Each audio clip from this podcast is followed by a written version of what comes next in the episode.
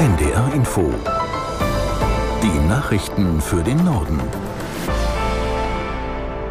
Um 9.30 Uhr mit Beate Rüsapp. Bahnreisende müssen sich wieder auf tagelange Zugausfälle und Verspätungen einstellen. Die Lokführergewerkschaft GDL hat einen Megastreik angekündigt.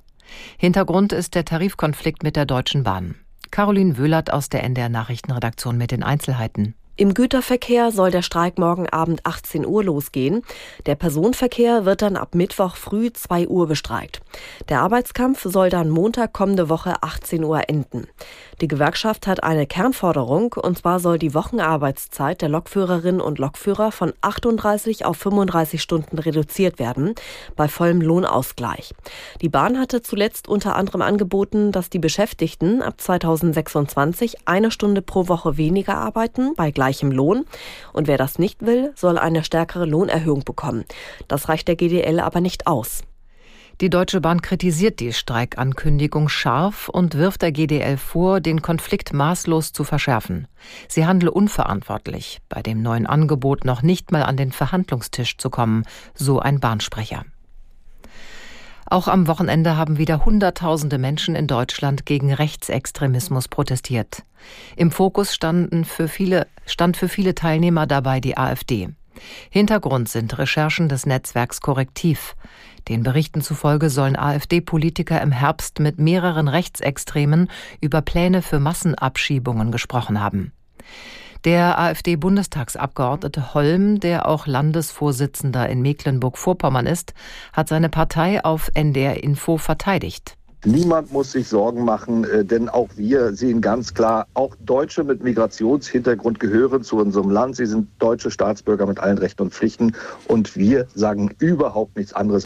Wir wollen nur Ordnung und äh, Recht wieder zurück in die Migrationspolitik hm. bekommen. Das ist unser Thema, das uns bewegt, was übrigens über 80 Prozent der Deutschen genauso sehen. Sie wollen, dass äh, vollziehbar ausreisepflichtige Asylbewerber zurückgeschickt werden. Das sind ja etwa 300.000, dass diejenigen, die subsidiären Schutz haben und wo die Ursachen nicht mehr da sind, auch wieder zurückgeschickt werden. Darum mhm. geht es. Der AfD-Bundestagsabgeordnete Holm auf NDR Info.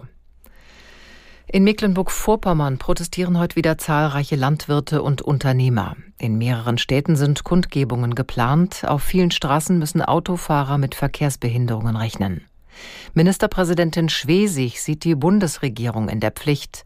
Im Morgenmagazin von ARD und ZDF hat sie dringend Verhandlungen mit den Landwirten gefordert. Die Landwirte sind kompromissbereit, das wissen wir, weil wir haben uns im Bundesland schon längst mit unseren Verbänden zusammengesetzt und haben verschiedene Kompromissmöglichkeiten mal ausgelotet, haben auch Vorschläge gegenüber dem Bund entsprechend gemacht. Und darauf kommt es doch jetzt an. Die Bundesregierung muss jetzt einfach mal die Verbände an den Tisch holen. Und jeder von uns weiß, äh, Kompromisse, da muss man den anderen schon mitnehmen. Das ist sehr wichtig. Und ich will hier noch mal betonen, wir haben den Landwirten in den letzten Jahren auch Dinge zusätzlich aufgelastet. Es ist nicht so, dass wir bei ihnen bei Null anfangen. Wir haben sie gerade in den letzten Jahren zusätzlich mit Maßnahmen belastet.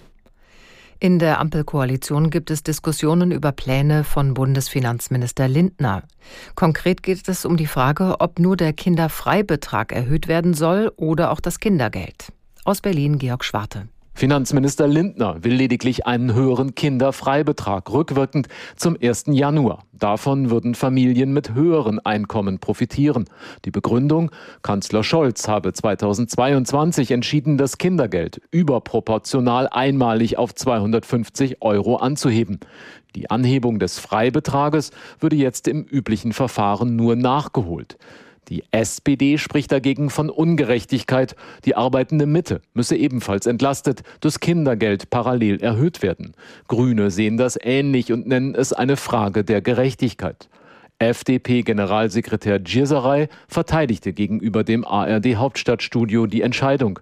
Im Übrigen gehe es nicht, dass die SPD das Finanzministerium dafür kritisiere, dass es Verabredungen mit Kanzler Scholz umsetze. Der Gouverneur des US-Bundesstaates Florida, DeSantis, hat seine Kampagne für eine Präsidentschaftskandidatur der Republikaner beendet. Er begründete das mit zuletzt schwachen Umfragewerten. Aus Washington Nina Barth. Ihm sei klar, dass die Mehrheit der republikanischen Wähler bei den Vorwahlen Donald Trump eine weitere Chance geben wolle, sagt Ron DeSantis in einem Video. Er sehe für sich keinen klaren Weg zum Sieg, darum ziehe er seine Kandidatur zurück. Und DeSantis, der Gouverneur von Florida, kündigte an, nun Ex-Präsident Donald Trump im Wahlkampf zu unterstützen. Dessen Wahlkampfteam erklärte, sie fühlten sich durch die Unterstützung von DeSantis und so vielen anderen ehemaligen Kandidaten geehrt. Mit dem Rückzug von DeSantis ist der Kampf um die Präsidentschaftskandidatur bei den Republikanern kurz vor der Vorwahl in New Hampshire morgen zum Zweikampf geworden zwischen Trump und der ehemaligen UN-Botschafterin und Ex-Gouverneurin von South Carolina, Nikki Haley. Vor dem Landgericht Lüneburg wird von heute an der tödliche Unfall mit einem Radlader während eines Zeltlagers im niedersächsischen Toppenstedt aufgearbeitet. Angeklagt wegen fahrlässiger Tötung und fahrlässiger Körperverletzung ist ein 44-jähriger Mann. Er hatte das Fahrzeug am 24. Juni gesteuert.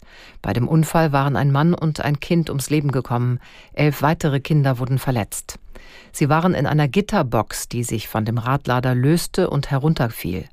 Das Urteil könnte noch heute gesprochen werden. Das waren die Nachrichten.